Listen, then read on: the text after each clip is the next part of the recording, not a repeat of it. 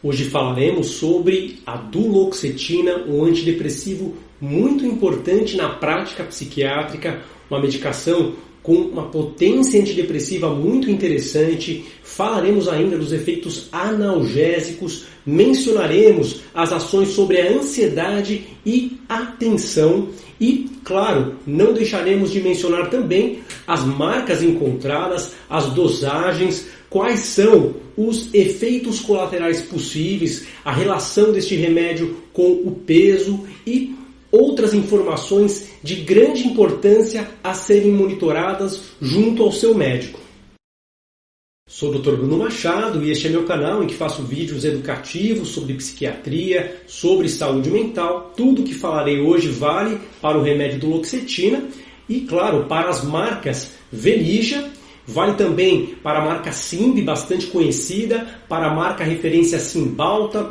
Podemos ainda mencionar, claro, os genéricos cloridrato de duloxetina. E, claro, também vale para as marcas Abretia, Neolox, Dual e Dulorgan. Todas essas medicações têm em sua composição o cloridrato de duloxetina e são encontradas nas farmácias nas dosagens de 30 mg por cápsula ou 60 mg miligramas por cápsula, sendo utilizadas em dosagens variadas, como falaremos a seguir. A duoxetina é um inibidor da recaptação de serotonina e noradrenalina, a família dos antidepressivos duais bastante conhecida, como por exemplo a venlafaxina, como a desvenlafaxina, mas uma medicação que tem características bastante peculiares, um remédio utilizado desde 2004 nos Estados Unidos, uma medicação que tem uma potência adrenérgica superior a estes outros medicamentos que mencionei aqui.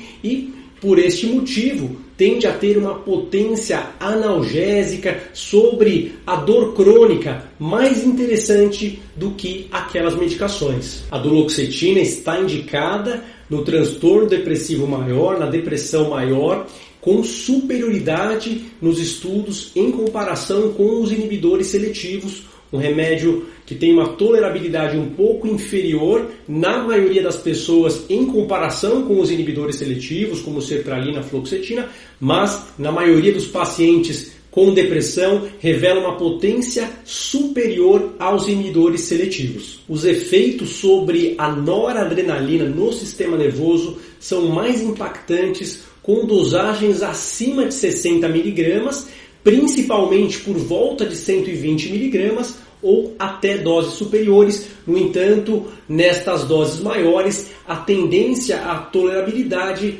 é um pouco mais crítica. Sabemos que os pacientes, por conta deste mecanismo adrenérgico potente, também tendem a ter um efeito interessante sobre os quadros dolorosos. É sabido que a duloxetina tem propriedades sobre ações inibitórias do sistema nervoso central sobre a dor. As vias que inibem a dor ficam mais reforçadas com o uso desta medicação e por isso ela está indicada para quadros como neuropatia diabética, mas também com resultados interessantes em quadros depressivos com dores presentes e também para pessoas que têm fibromialgia, um diagnóstico também que tende a ter boa resposta em uso isolado ou combinação com outras estratégias. Seu uso também está aprovado no transtorno de ansiedade generalizada, especialmente em doses um pouco menores. Vemos resultados interessantes com boa tolerabilidade nos quadros de TAG e também destacaria estudos muito interessantes, recentes, que mostram a eficácia da duloxetina para adultos que tenham TDAH, o transtorno de déficit de atenção e hiperatividade.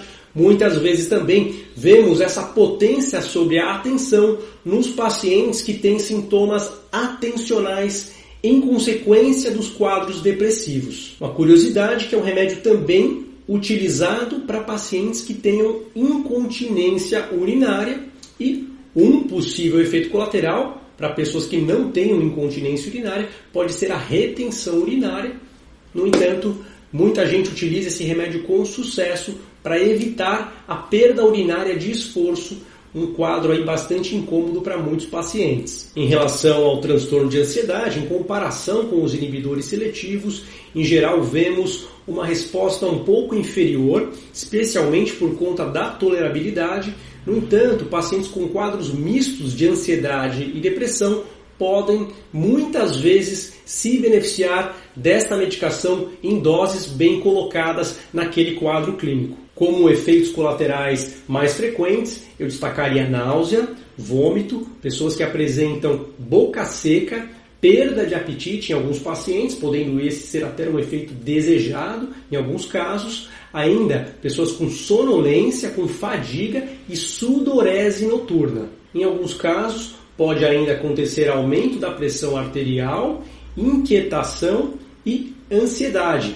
No entanto, não são efeitos tão frequentes assim e sabemos ainda que outros efeitos adversos podem acontecer, estão em sua bula, no entanto são mais infrequentes. Como todo e qualquer antidepressivo, toda e qualquer medicação, efeitos colaterais são possíveis, no entanto, não significa que você terá qualquer um desses efeitos e muitas vezes eles podem ser apenas passageiros, leves e depois de uma, duas semanas tendendo a diminuir. Por isso, não modifique o seu tratamento sem falar com seu médico. Como precauções importantes antes do uso, eu recomendo monitorar a pressão arterial antes e durante o uso. A gente ainda recomenda monitorar as enzimas hepáticas em pacientes que têm comorbidade hepática e sabemos que é um remédio que pode levar a quadro de síndrome de retirada. Então, quando o remédio acaba repentinamente, sintomas como mal-estar, tontura, irritabilidade,